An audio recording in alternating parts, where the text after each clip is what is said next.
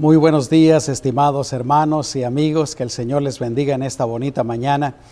Eh, resulta que eh, la semana pasada, cuando estaba grabando el mensaje para el domingo pasado, me quedó demasiado largo, así es que tomé la decisión de dividirlo en dos domingos. El domingo pasado compartí la primera parte y hoy voy a terminar con la segunda parte. Y si alguno de ustedes desea escuchar o mirar la primera parte, yo creo que es importante para poder entender y para, para poder captar todo lo que lleva este mensaje.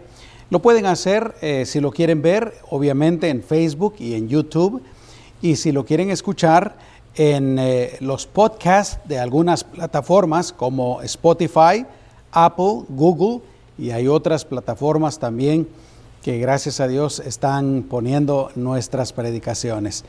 Eh, si las van a escuchar, búsquennos como Predicaciones Pastor William Hunter.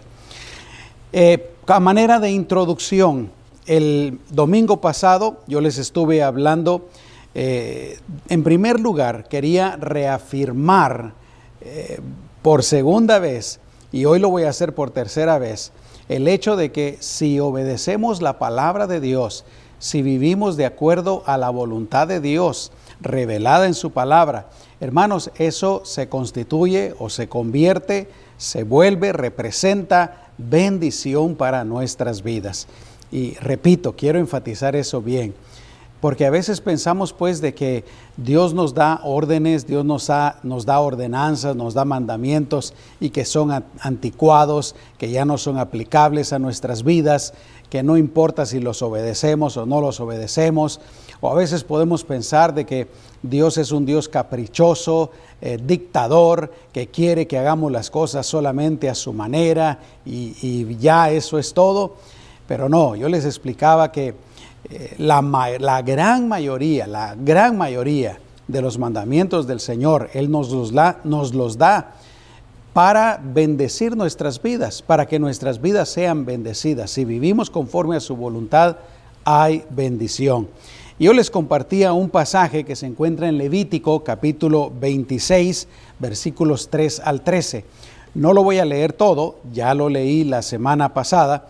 Solamente quiero leer los primeros dos versículos, versículos 3 y versículo 4, donde dice, si andan según mis estatutos y guardan mis mandamientos, poniéndolos por obra, les mandaré la lluvia a su tiempo, la tierra dará sus productos y el árbol del campo dará su fruto. Ahí básicamente nos está diciendo pues lo que yo les acabo de compartir, que si obedecemos al Señor, si andan según mis estatutos y guardan mis mandamientos, poniéndolos por obra, y ahí empieza a eh, declarar todas las bendiciones que vendrían en aquel entonces al pueblo de Israel, pero esto es aplicable a nuestras vidas también, hermanos. Si vivimos de acuerdo a la voluntad de Dios, el Señor nos va a bendecir. Y yo les he dicho ya, esta sería la tercera vez que lo digo, que nosotros los cristianos debemos de obedecer la palabra de Dios, aunque en primer lugar se oponga o sea contraria a nuestra manera de pensar. También debemos de obedecerla aunque sea contraria a nuestra voluntad. Y les digo esto porque Dios lo sabe todo, Dios es omnisciente, Dios sabe lo que es mejor. Nosotros no lo sabemos todo, nuestro conocimiento es bien limitado y hacemos bien pues en obedecer la palabra del Señor. Pero también les decía que debemos de obedecer la palabra del Señor aunque sea contrario, eh, contraria a lo que dice el mundo. El mundo está patas arriba el día de hoy. El mundo precisamente se cumple lo que dice la Biblia a lo bueno le dice malo, a lo malo le dice bueno. Y el matrimonio es uno de esos asuntos. Y esto, eh, eh, el, domingo pasado pues empecé a tocar el tema del el matrimonio y del divorcio y hoy voy a terminarlo. Eh, así es que tenemos que obedecer la palabra de Dios aunque sea contraria a lo que dice el mundo. El mundo también está equivocado en muchas cosas. Dios es el que conoce la verdad, Dios es el que conoce lo que es bueno, lo que es perfecto. ¿Está bien? Y a manera de introducción, pues también el domingo pasado eh, yo les compartí que debemos, esta fue la primera lección que les compartí, debemos de desechar nosotros cualquier cosa de nuestras vidas que sea un estorbo para nuestro caminar como creyentes. Y eso lo basé en lo que dice Mateo capítulo 5 versículo 29 en adelante, en donde dice, por tanto, si tu ojo derecho te es ocasión de caer, sácalo y échalo de ti, porque es mejor para ti que se pierda uno de tus miembros y no que todo tu cuerpo sea echado al infierno. Pero la segunda lección que empecé a compartir y me quedé más o menos a la mitad de esa lección, tiene que ver con relación al divorcio, basado en lo que dice Mateo capítulo 5 versículos 31 y 32. También fue dicho, cualquiera que despide a su mujer, dele carta de divorcio. Y aquí está hablando Jesús, pero yo les digo que todo aquel que se divorcia de su mujer, a no ser por causa de inmoralidad sexual, hace que ella cometa adulterio y el que se casa con la mujer divorciada comete adulterio. Les decía pues que Dios creó el matrimonio para que sea una fuente de bendición para nuestras vidas. Y les explicaba eh, o les compartía varias de esas bendiciones que el matrimonio nos da. Les decía que los que viven su matrimonio conforme a los mandatos de Dios, conforme a los lineamientos de Dios, esas personas pueden y tienen un matrimonio exitoso y feliz. Pero por el contrario, las personas que viven de una manera contraria a los mandatos del Señor, esas personas son las que tienen dificultades en sus matrimonios. Eh, así es que, otra vez, por eso es importante obedecer y vivir conforme a la palabra del Señor. También les estaba empezando a explicar cuál fue el diseño original del matrimonio allá en el jardín del Edén antes del pecado. Pero pues el punto principal de esa lección es que Dios desea que nadie se divorcie. Dios desea que todos los matrimonios sean para toda la vida felices. Y me quedé explicando que lo que Dios unió no lo debe de separar ninguna persona. Y esas son palabras literales de nuestro Señor. Lo que Dios unió, no lo separe el hombre. Así es que vamos a hacer una oración eh, ya para entrar en la segunda parte de este mensaje. ¿Me acompañas? Amado Señor, te damos gracias por tu bendita, por tu santa palabra. Gracias por lo que hemos estado aprendiendo. Ayúdanos, Señor, a escucharla siempre tu palabra con atención, con un corazón dispuesto, pero también ayúdanos a aplicarla en nuestras vidas. Y también, Señor, ayúdanos a compartirla con todo el mundo. En el nombre de Jesús te lo pedimos y, Señor, una vez más declaramos que tuya es toda la gloria, el honor, el poder, la sabiduría, todo es tuyo, porque tú lo creaste todo, tú eres el Todopoderoso, Señor.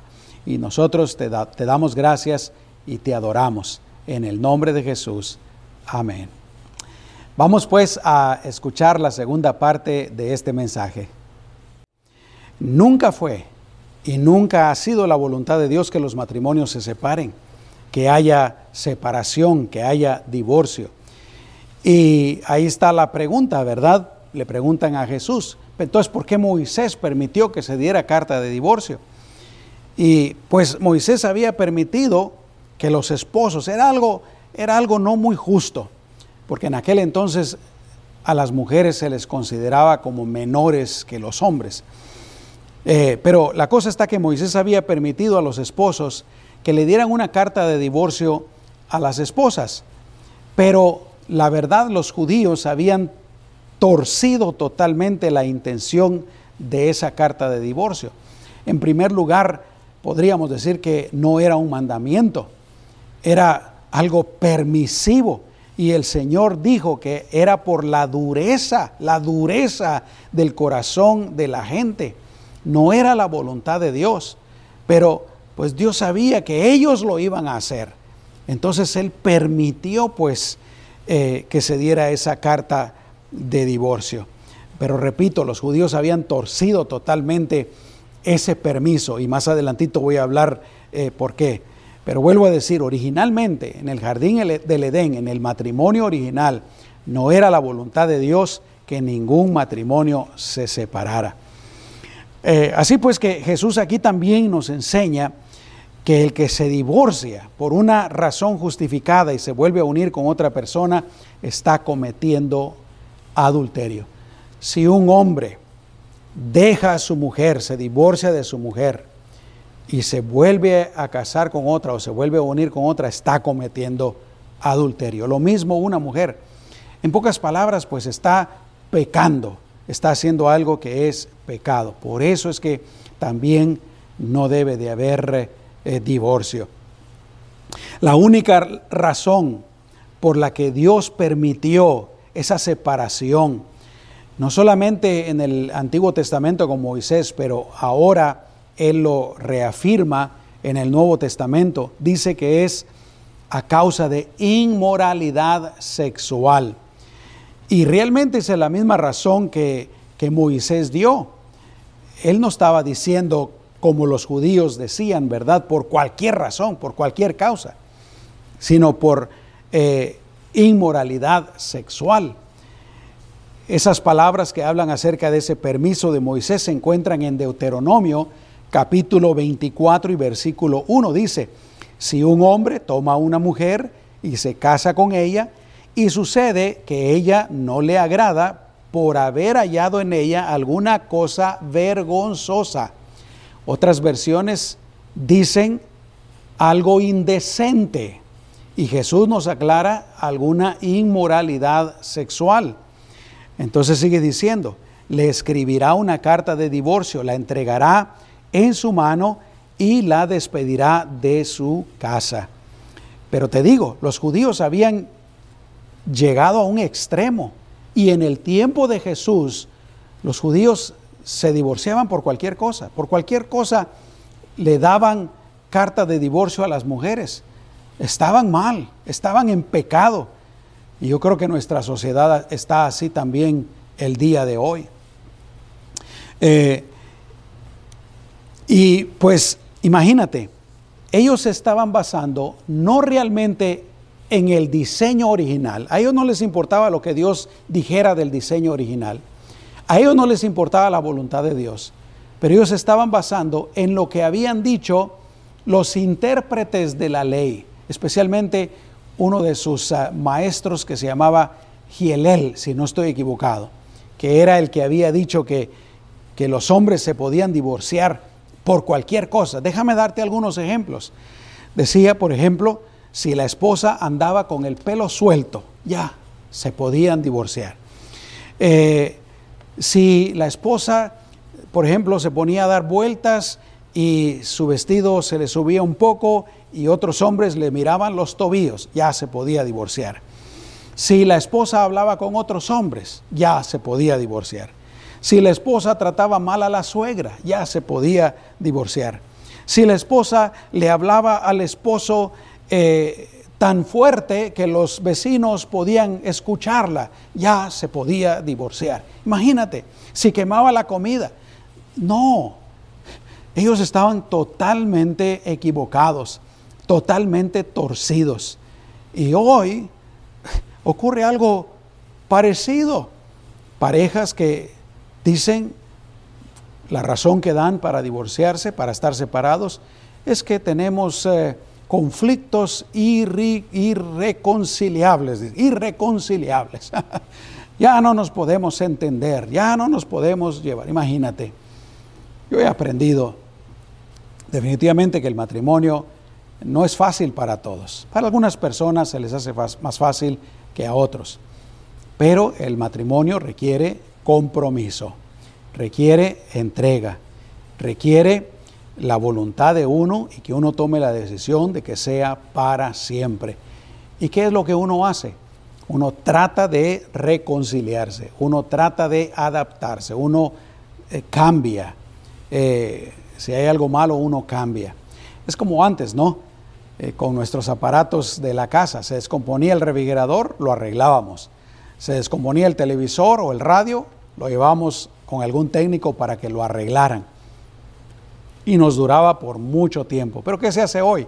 Se descompone algo, sale más barato comprar otro. Eso es lo que está haciendo el mundo el día de hoy y no debe de ser así. La única razón que Moisés y Jesús estaban dando que era una causa justificable para divorciarse, era por inmoralidad sexual. En el tiempo, especialmente más de Moisés, no era adulterio, porque el adulterio se castigaba con la muerte. ¿Te recuerdas? En el tiempo de la ley, el adulterio se castigaba con la muerte. Entonces no era adulterio en aquel entonces, algún otro tipo de inmoralidad sexual. En el tiempo de Jesús ya prácticamente no mataban a ningún adúltero, solo cuando los judíos querían, que fue el caso de aquella mujer que llevaron delante del Señor y la querían apedrear, no porque eran muy justos ni porque quisieran hacer justicia, sino porque querían tentar a nuestro Señor. Pero bueno, en nuestros tiempos podríamos considerar pues eh, el adulterio como esa causa justificable para el divorcio. Aunque la palabra de Dios también nos, nos dice que puede haber sanidad, puede haber reconciliación. Y realmente eso es lo que nosotros animamos. Cuando alguna de las parejas ah, comete adulterio, eh, alguna, alguna persona pues de una pareja comete adulterio, se les anima a arrepentirse, se les anima a dejar el pecado para siempre. Y a la otra persona, si es su deseo, se le anima a perdonar y a restaurar el matrimonio verdaderamente. ¿Habrá alguna otra razón por la que Dios eh, permita el divorcio? Probablemente sí aunque no quiero entrar en muchos detalles eh, eh, porque no quiero extenderme con ese tema. Es un tema muy largo, es un tema muy complicado, muy delicado y, no quiero extenderme en esta lección al respecto. Más que nada estoy tratando de enfatizar el hecho de que Dios no desea que nos divorciemos. Por nada sería lo ideal, pero obviamente hay excepciones eh, y el punto pues es que no nos divorciemos por cualquier razón como está pasando el día de hoy. Ah, pero vuelvo a decir, es posible que sí hayan otras razones justificables para divorciarse el día de hoy.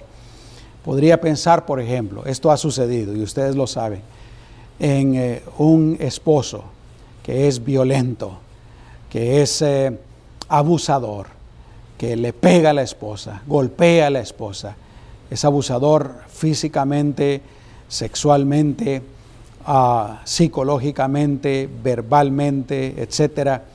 Definitivamente en ese caso yo pienso que no es la voluntad del Señor que la esposa eh, se force a estar en una relación de ese tipo y también obligue a los hijos a estar en una relación eh, como esa. Ahora preguntémonos, ¿por qué es que hay tanto divorcio en el mundo?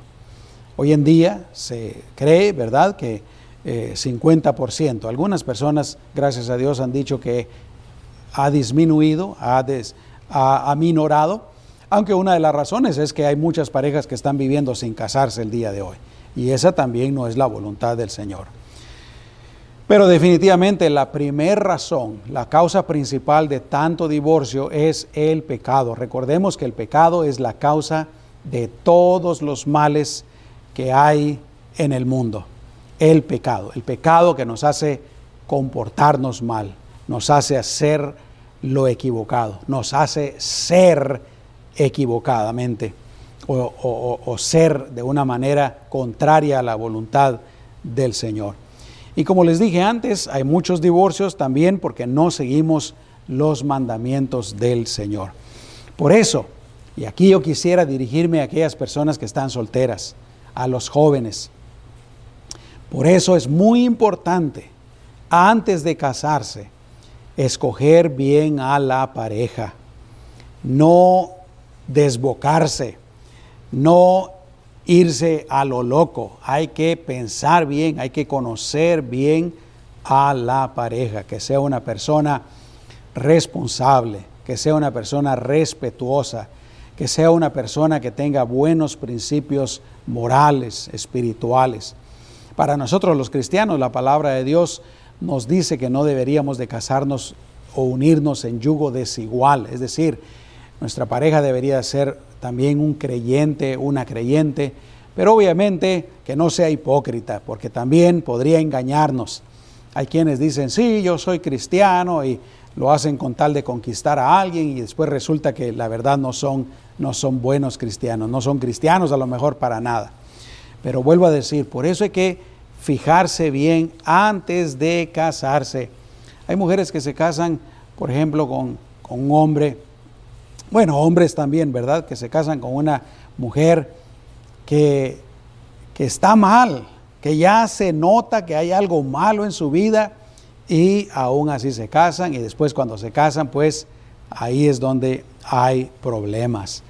Hay que fijarse bien. Jóvenes, señoritas, fíjense bien, fíjense bien. No piensen, ah, no, no, eh, yo, puedo, yo puedo darme que tiene muchos problemas, pero cuando nos casemos, yo lo voy a cambiar, yo la voy a cambiar. Esa es la peor tontera que un joven, una señorita pueden decir. O piensan, ¿verdad? por amor, por amor, por el amor que yo le voy a tener y porque está enamorado, enamorada de mí, va a cambiar, no lo va a hacer, no se va a portar mal, también es un error. ¿Saben qué otro error es el que cometen algunas mujeres? Si le doy un hijo, si tengo relaciones y quedo embarazada, entonces se va a casar conmigo y, y me va a tratar bien. La peor tontera. Miren tantas mujeres que hay por ahí, lamentablemente solas, eh, y no digo que todas lo hayan hecho de esta manera, definitivamente que no, pero hay algunas que han cometido ese error. Así es que hay que pensar bien con quién se van a casar. Y la otra cosa, también uno antes de casarse, uno debe de ser, uno debe de prepararse para ser una buena pareja. Porque uno no puede pensar que uno se va a conseguir al mejor hombre del mundo, a la mejor mujer del mundo, si uno no está bien. ah, yo me voy a casar con, con una doctora, una profesionista eh, que sea muy inteligente, que sea muy guapa, y yo soy un flojo. No, eso no funciona así. ¿Me entienden? Bueno, yo creo que ustedes ya tienen la idea. ¿Qué piensa Dios del divorcio? ¿Será que la Biblia nos dice en alguna parte claramente lo que Dios piensa acerca del divorcio? Claro que sí. Ahí en Malaquías, capítulo 2, versículo 16, palabras directamente de la boca, del corazón de Dios, de nuestro Creador. Dice, porque yo aborrezco el divorcio, ha dicho el Señor Dios de Israel. Yo aborrezco el divorcio. Hay otras versiones que usan la palabra odio. Yo odio el divorcio. ¿Por qué? Como te dije, originalmente Dios hizo el matrimonio para que fuera eterno. Después de que vino el pecado, la voluntad de Dios es que el matrimonio sea para toda la vida. Hay que trabajar en nuestra relación. Pero quiero terminar con una nota positiva, enfatizando el hecho de que uno sí puede tener un matrimonio feliz, uno puede tener un matrimonio exitoso. Y quiero repetir varias cosas que si las hacemos, obviamente lo ideal sería que los dos lo hagamos, ¿no? Porque cuando solo uno lo hace y el otro no lo hace, también ahí es problema. Eh, lo primero sería amar a nuestra pareja. Amarla, dice la Biblia, como Cristo nos amó a nosotros, que dio su vida por nosotros. Amar a nuestra pareja a tal punto que sea un amor sacrificial. Hay que leer Primera de Corintios 13. No quise escribir muchos pasajes en esta mañana porque no quiero ocupar mucho tiempo eh, leyendo versículos bíblicos, ¿verdad? Pero el amor es lo más importante. El amor es el vínculo perfecto. Amén. La otra cosa es respetando a nuestra pareja, no perdiéndole respeto, respetándole hablándole siempre con respeto, tratándole siempre con respeto, cumpliendo uno con sus responsabilidades. Qué hermoso cuando el esposo cumple con su papel, cumple con sus responsabilidades y la esposa también cumple con su papel, cumple con sus responsabilidades. Entonces hay armonía también. La otra cosa es teniendo buen carácter, no siendo enojadizos, no siendo corajudos, iracundos, peleoneros, no enojándonos, enojándonos por cualquier cosita que no vale la pena. Y aquí sí quiero repetir un pasaje que les compartí en uno de los mensajes anteriores. Efesios 4, 31 y 32 dice, quítense de ustedes toda amargura, amargura, porque la amargura nos hace comportarnos mal. Quítese el enojo, la ira, los gritos, calumnia, junto con toda maldad, todo lo que sea malo, que se quite de nosotros. Al contrario, más bien sean bondadosos y misericordiosos los unos con los otros, perdonándose unos a otros como Dios también los perdonó a ustedes en Cristo. Y eso pues quiere decir pasando por alto las ofensas. Somos seres humanos y definitivamente nos vamos a ofender, pero hay que pasar por alto las ofensas, estar dispuestos a perdonar, estar dispuestos a pedir perdón, ser tolerantes con nuestra pareja, aceptar a nuestra pareja como es, no tratar de cambiarla. ¿Sabes qué? Nosotros no podemos cambiar a nadie. Si nuestra pareja, según nosotros, tiene defectos, pues amémosle como es. Así lo aceptamos cuando nos casamos con nuestra pareja. Otra vez, por eso es importante escoger bien al principio, aunque nunca vas a encontrar a la pareja perfecta. No hay ser humano que sea perfecto. Todos tenemos defectos. Tú también, yo también. Pero es importante pues aceptar, aceptación a la pareja. Orando. Si, si creemos que en algo no está bien, oremos, pidémosle al Señor que haga un milagro. Porque si hay alguien que sí puede cambiar, es nuestro Señor, su Espíritu Santo. Otra cosa es no exigiendo de nuestra pareja más de lo que es justo. No exigiendo más de lo que es justo. Tampoco poniéndonos expectativas demasiada, demasiado altas de nuestra pareja. No, no, no, no. Hay que ser realistas. Eh, y otra cosa que es importante, es la unidad, estar unidos con el mismo pensamiento, tener los mismos objetivos, tener los mismos propósitos con nuestra pareja. No que nuestra pareja esté jalando para allá y nosotros estemos jalando para allá. La palabra de Dios dice que eh, donde hay división, ese hogar, esa familia, ese reino no va a permanecer. Así es que pues eh, tener los mismos objetivos. Y otra cosa muy importante, ser fieles ser fieles. Si nosotros varones, ser fieles a nuestras esposas, nunca pecar con otra mujer, ser fieles, esposas también con los esposos. Y si hay algún problema en, en, el matrimonio, en la pareja, bueno, ser abiertos, ser sinceros, buscar ayuda apropiada. Hay muchos consejos que podríamos dar, pero repito, si hacemos lo que Dios nos dice en su palabra, si nos comportamos como Él nos dice que nos, nos debemos de comportar, si somos como el Señor nos dice que debemos de ser, nos va a ir bien en el matrimonio. Vamos a ser felices. ¿Quién no quiere ser feliz en el matrimonio? Todos. Pero muchas veces esperamos que la otra persona nos haga felices, ¿no es cierto? Yo aquí sin hacer nada, vamos a ver si me puedes hacer feliz. Y luego, cuando no sucede, bueno, ya no me haces feliz, ya no te quiero, vamos a separarnos, vamos a divorciarnos. No es esa la voluntad del Señor. Yo quisiera terminar orando por todos los matrimonios que me están viendo y me están escuchando. Quiero bendecir tu matrimonio, pero también si hay algún matrimonio que en este momento está teniendo dificultades, está teniendo problemas, quiero unirme contigo para pedirle al Señor que Él resuelva esos problemas y te ayude a resolver esos problemas.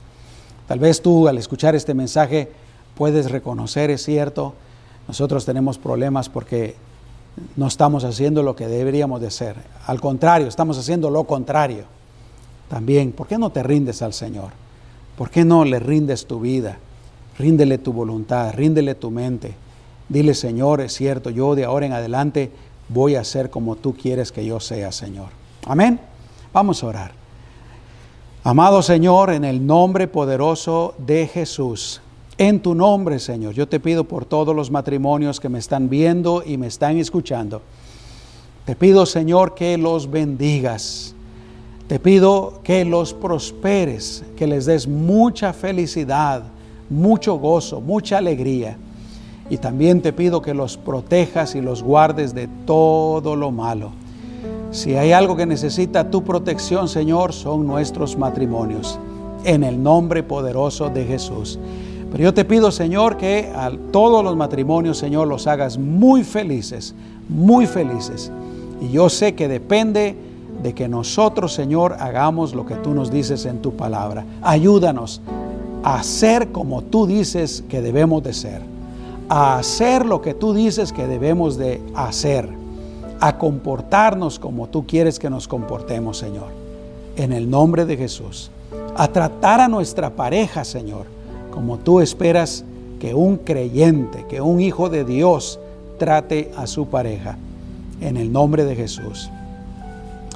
Y Señor, te pido si hubiese algún matrimonio que está teniendo problemas en este momento, yo te pido, Señor, que primero que ellos entiendan y hagan lo que acabo de explicar que estén dispuestos a comportarse y hacer conforme a tu voluntad. Pero también te pido, Señor, que tú intervengas y traigas sanidad, traigas acuerdo a ese matrimonio, Señor. Y si hay algún matrimonio que está eh, a punto de romperse o roto, Señor, también que haya restauración. Tú puedes hacer el milagro, Señor, si nosotros nos rendimos a tu voluntad, si nosotros hacemos lo correcto, Señor, tú puedes hacer el milagro. En el nombre poderoso de Cristo Jesús. Bendice todos los matrimonios, Señor. Bendice los hogares. Bendice los hijos, Señor. Y una vez más yo te pido por la iglesia, todos los que me están viendo y me están escuchando, bendícelos, Señor. Ayúdalos, fortalécelos, guíalos, prospéralos. Gracias, Señor, por tu bendición. Gracias por tu amor, gracias por tu cuidado. Gracias Señor por lo que tú eres y lo que haces con nosotros y para nosotros. Te adoramos, te bendecimos. Señor, tuya es toda la gloria, la honra, la sabiduría, el poder. Tuyos son, Señor. Tú eres el creador de todo lo que existe. Gracias, Señor, en el nombre poderoso de Cristo Jesús. Amén y amén. Gloria a nuestro Señor Jesucristo. Antes de despedirme, tal vez tú estás lejos de Dios, tal vez tú estás viviendo lejos de Dios. ¿No te gustaría entregarle tu vida al Señor, rendirte al Señor? ¿Te gustaría hacerlo? Él quiere perdonar tus pecados, Él quiere ayudarte en la vida, pero más que nada, Él quiere darte la vida eterna. Quiere que cuando tú mueras, tú vayas a su presencia por toda la eternidad. ¿Te gustaría recibir a Jesús como tu Señor y Salvador. Si quieres hacerlo, cierra tus ojos ahí donde estás y repite esta oración después de mí. Dile, Señor Jesús, reconozco que soy un pecador y te pido que me perdones. Lávame con tu sangre y límpiame, Señor, de todos mis pecados. Yo creo en ti y abro las puertas de mi corazón y de mi vida y te invito a entrar en mi vida. De hoy en adelante, yo te recibo y te acepto, primero como mi Salvador, Señor, pero también como mi Señor, para que tú guíes mi vida y yo estaré dispuesto a vivir conforme a tu voluntad, conforme a tu palabra. En el nombre de Jesús. Amén y amén. Aleluya. Si hiciste esta oración, te felicito. Empieza a leer la Biblia, empieza a orar, a hablar con Dios, empieza a asistir a una iglesia en donde se enseñe bien la palabra de Dios. Amén.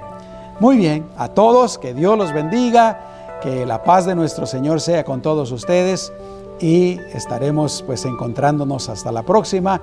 Desde ya tengan una semana bendecida. Hasta pronto.